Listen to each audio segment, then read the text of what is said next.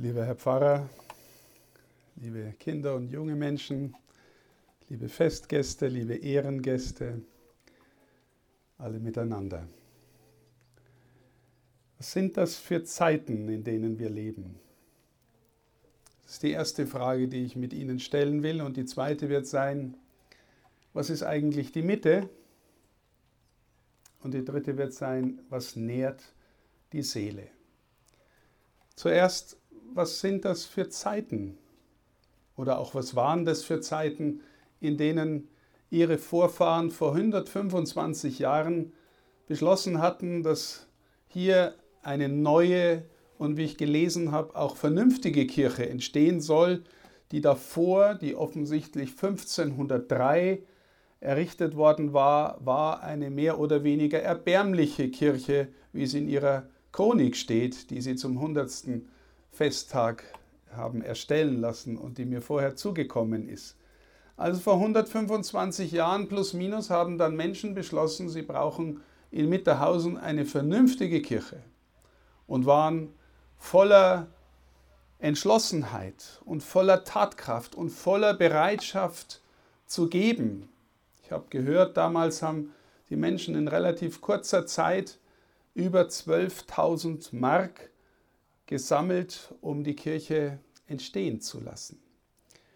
Es waren zugleich Zeiten, die große Umbruchszeiten waren und ziemlich unruhig in vielerlei Hinsicht.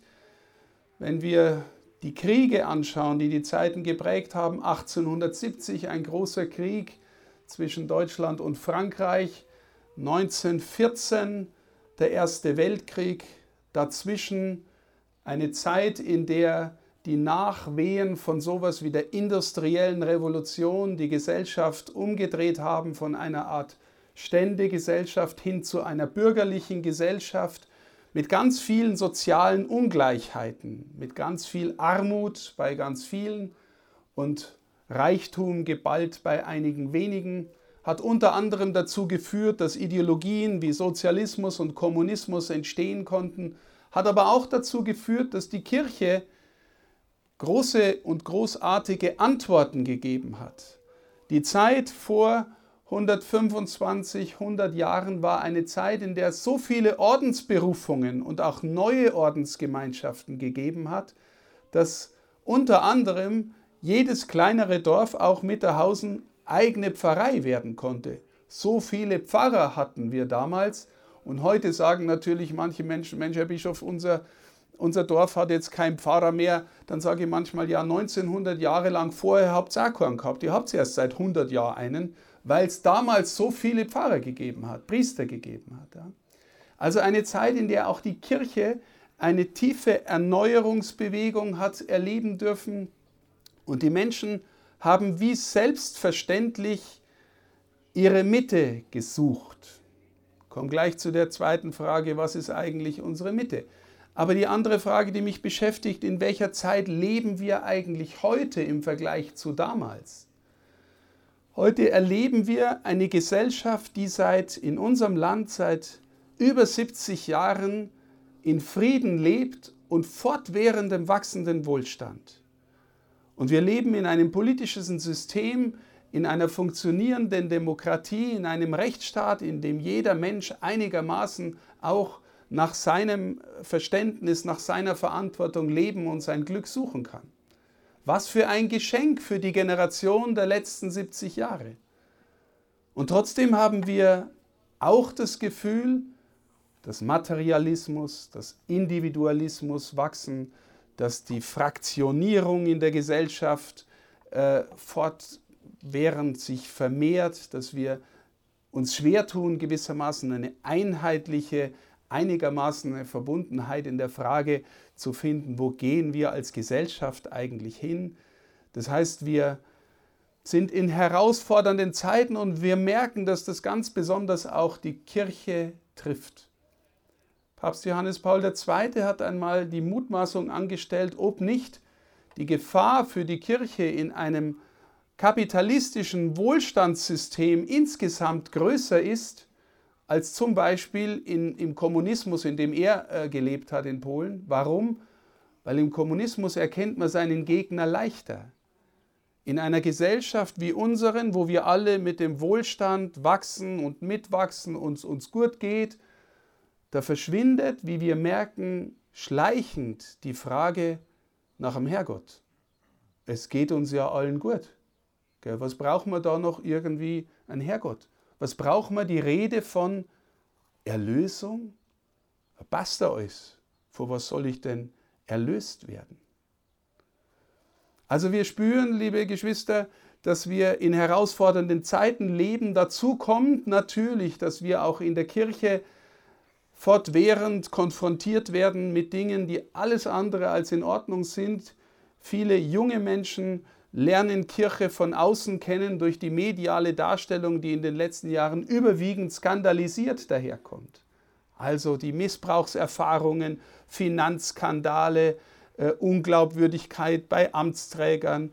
Ich frage mich schon immer wieder neu, gell, wie müssen wir heute Kirche neu sein? Wie muss auch Bischof sein und Pfarrer sein? Neu, wie geht es neu, damit die Menschen uns glauben, dass wir was zu verkündigen haben, was wir uns nicht selber genommen haben? Also wir leben in schwierigen Zeiten für die Kirche, das merken auch Sie selbst in einem überwiegend katholischen äh, Bistum wie unserem Bistum, wo die meisten Menschen äh, äh, Katholikinnen und Katholiken sind, ist der Kirchenbesuch ungefähr bei 10 Prozent. Plus minus, oft eher minus. Es führt mich zur zweiten Frage, was ist eigentlich die Mitte?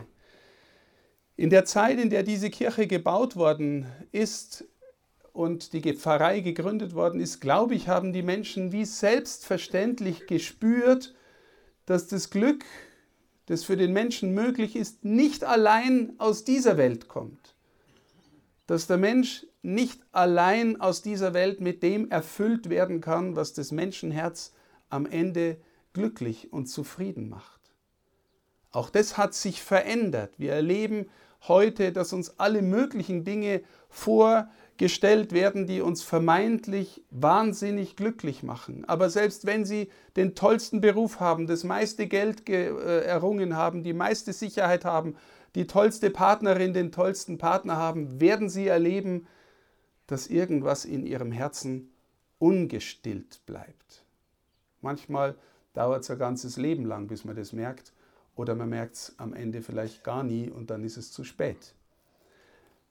Die Menschen damals haben gespürt, viel mehr als wir heute, dass wir eine Mitte brauchen und nicht umsonst ist in fast jedem unserer Dörfer und kleinen oder größeren Städte das Gotteshaus der Mittelpunkt.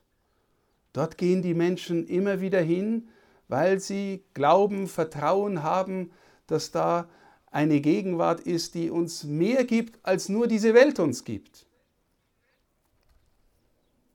Was meine ich damit?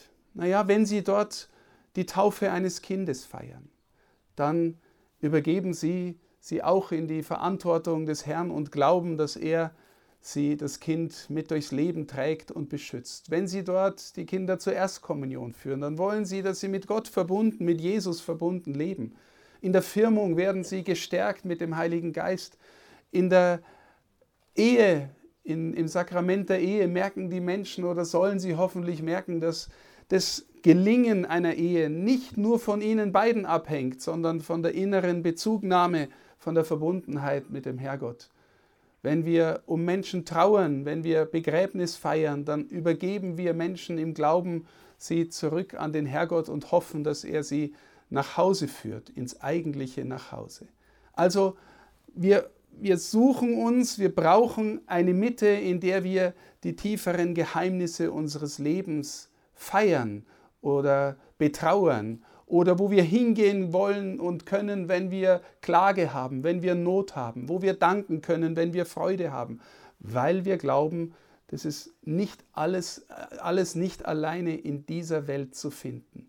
Also in der damaligen Zeit, so ist meine Wahrnehmung, hat alles wie von selber hingedrängt auf eine Mitte. Auch das gesellschaftliche, das politische Leben, das Vereinsleben.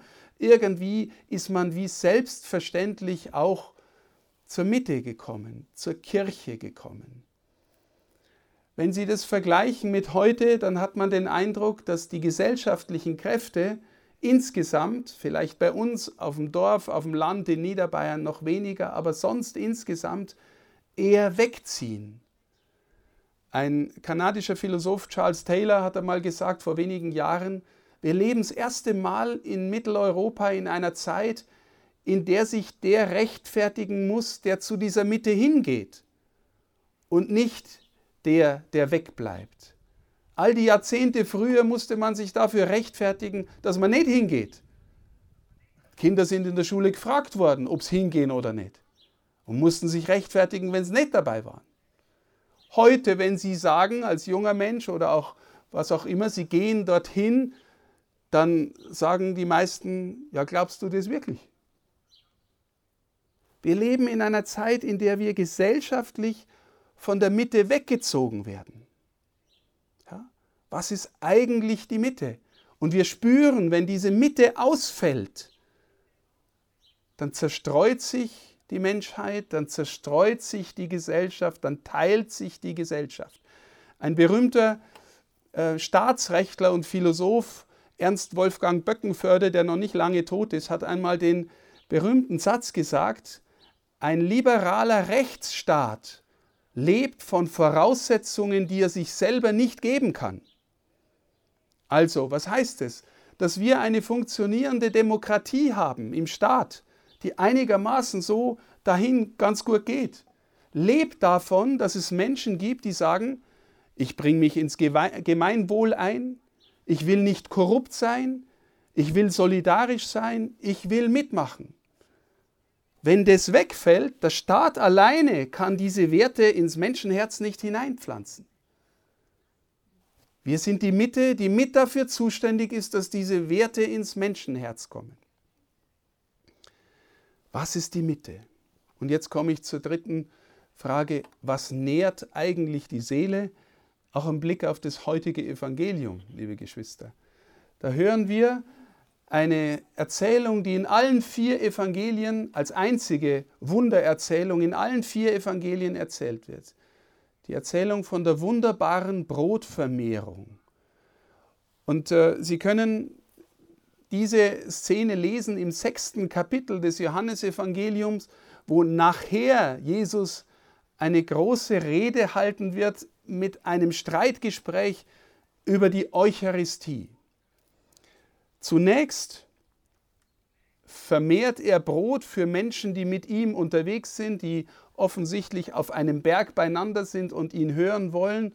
Und dann geht es um die Frage, ja, was kriegen denn die zu essen? Woher kriegen die was? Und Jesus wirkt das Wunder der Brotvermehrung. Die Menschen werden satt.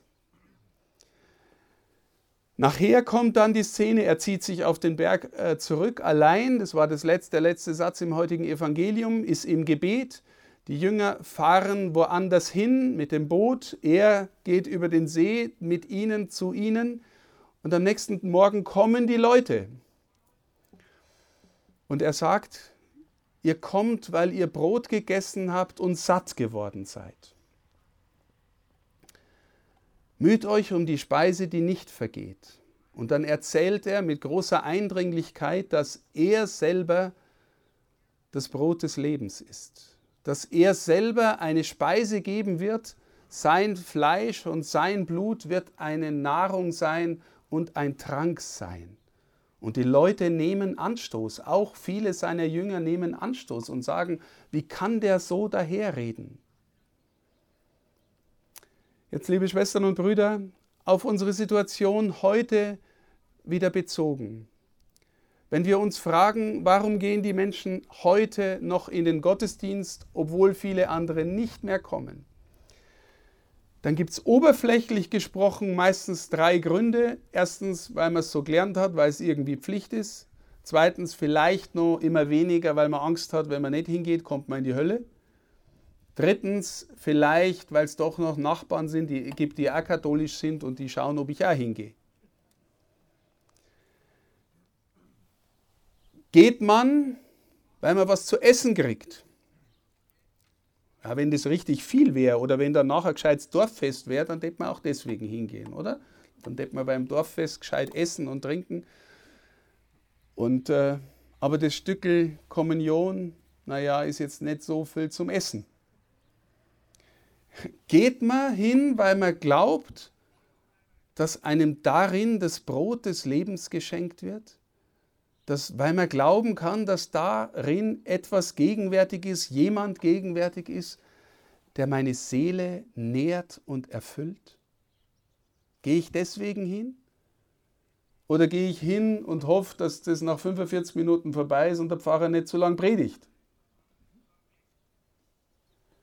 Ihr kommt, weil ihr von dem Brot gegessen habt und satt geworden seid? Oder sehnt ihr euch auch danach, sehnen wir uns danach, liebe Schwestern und Brüder, wenn jetzt der eine oder andere Gewissensbisse kriegt, ich sage das alles auch zu mir selber, gell? nur dass ihr, das ist, nicht, das ist nicht selbstverständlich heute. Oder gehen wir hin, weil wir ahnen, da wird uns etwas geschenkt, was wirklich unsere Seele nährt? Wo wir spüren, oder glauben oder immer wieder bejahen und sagen, Amen Herr, ich glaube, das bist du. Du stärkst meine Seele, weil du meine Mitte bist, weil in diesem Leben nicht alle meine Sehnsucht gestillt wird, aber weil ich dort eine Verbundenheit bekomme, von der ich glauben kann, dass sie nie mehr aufhört, dass sie der Anfang der ewigen Heimat ist. Liebe Schwestern und Brüder, der Glaube, ist ein Geschenk auf der einen Seite, ist aber auch eine Beziehung auf der anderen Seite, die Pflege braucht. Wir haben heute Morgen, als wir die Messe angefangen haben, ein Schuldbekenntnis gebetet und ein Kyrie. Das heißt, wir haben um Gottes Erbarmen gebeten, dass er unser Herz ein bisschen aufmacht und ein bisschen tiefer macht, damit wir nicht nur an den oberflächlichen Bedürfnissen hängen bleiben sondern damit wir tiefer kommen, damit wir offener werden und spüren können oder glauben können, wenn ich mein Amen sage, Herr, du bist da. Der heilige Stephanus, euer Patron, hat sich so sehr ihm übergeben, dass er im Moment, in dem sein Leben am meisten bedroht war, schon den Himmel offen gesehen hat. Das Zeugnis der Christinnen und Christen, vor allem unserer heiligen Männer und Frauen, ist immer dieses, in Jesus ist der Sinn gegeben, ist die Liebe da, ist das Erbarmen da, ist die Vergebung der Sünden da, ist die Freude da. Und wenn wir uns im Glauben immer wieder neu stärken lassen, dann kann das in uns wachsen. Dann ist nicht so, dass wir aus Pflicht dahergehen, sondern weil wir uns danach sehnen, dass wir Nahrung brauchen immer neu für unsere Seele. Liebe Schwestern und Brüder, lassen wir uns nicht einfach wegziehen von den gesellschaftlichen Strömungen. Das Normale ist, man wird weggezogen und man irgendwann bleibt man ganz weg. Und dann kann man auch nicht mehr glauben und vertrauen, dass es einen Ort gibt, wo meine Seele wirklich genährt wird. 125 Jahre Pfarrei St. Stephanus in Mitterhausen sind uns Gelegenheit, uns dankbar zu erinnern, was die Menschen damals bewirkt haben, aufgebaut haben, damit sie mitten in ihrem Dorf eine Mitte haben. Und sie haben auch noch einen Pfarrer bekommen, der das immer wieder mit ihnen gefeiert hat und erinnert hat. Und erinnert bedeutet auch verinnerlicht hat. 125 Jahre dankbarer Rückblick auf das, was hier gewachsen ist. Und wir spüren, liebe Schwestern und Brüder, dass es nicht ohne Gefahr ist, dass uns das verloren gehen könnte, dass die Mitte heute verloren gehen könnte. Und es ist eine Freude zu hören, wenn der Pfarrer sagt, hier ist eine der rührigsten Pfarreien äh, im ganzen Bistum, auch wenn sie eine der kleinsten ist. Weil so viele Menschen noch ein Anliegen haben für die Pfarrei, für die Mitte, für den Glauben. Und alle anderen, die auch dabei sind, heute auch dabei sind, die vielleicht heute vor allem dabei sind, weil der Bischof da ist und weil es ein Festel gibt. Alle anderen möchte ich erinnern, es ist echt kostbar, was es hier gibt. Es ist wirklich kostbar und es ist wirklich schön, dass es Leute gibt, die sich engagieren. Und ich möchte Sie einladen, immer wieder hierher zu kommen, nicht weil Sie eine Pflicht erfüllen müssen, sondern weil Gott ihnen etwas schenken möchte, was ihre Seele nährt. Gott will uns was schenken, was unsere Seele nährt. was uns mit ihm verbindet und was uns, wie der heilige Stephanus gesagt hat, den Himmel offen hält. Von Herzen danke ich allen, die sich darum mühen in dieser rührigen Pfarrei. Von Herzen Dank dem Pfarrer, seinem Team aus Haupt- und Ehrenamtlichen, allen, die sich kümmern. Ich danke auch den Vereinen, die heute da sind, dem Bürgermeister, dass er da ist, mitfeiert, weil wir, glaube ich, schon immer noch gerade in unserem Land ein Miteinander von politischer und kirchlicher Gemeinde haben, weil wir spüren, da gehört was zusammen. Die Kirche ist mehr als nur ein Sozialverein. Ist der Ort, wo wir unsere Mitte haben und wo unsere Seele genährt wird. Dass davon, von dem Fest heute, der Segen ausgeht für Sie alle und die Freude am Glauben wächst, immer wieder neu. Das wünsche ich Ihnen allen. Gottes Segen dazu. Heiliger Stephanus, bitte für uns. Amen.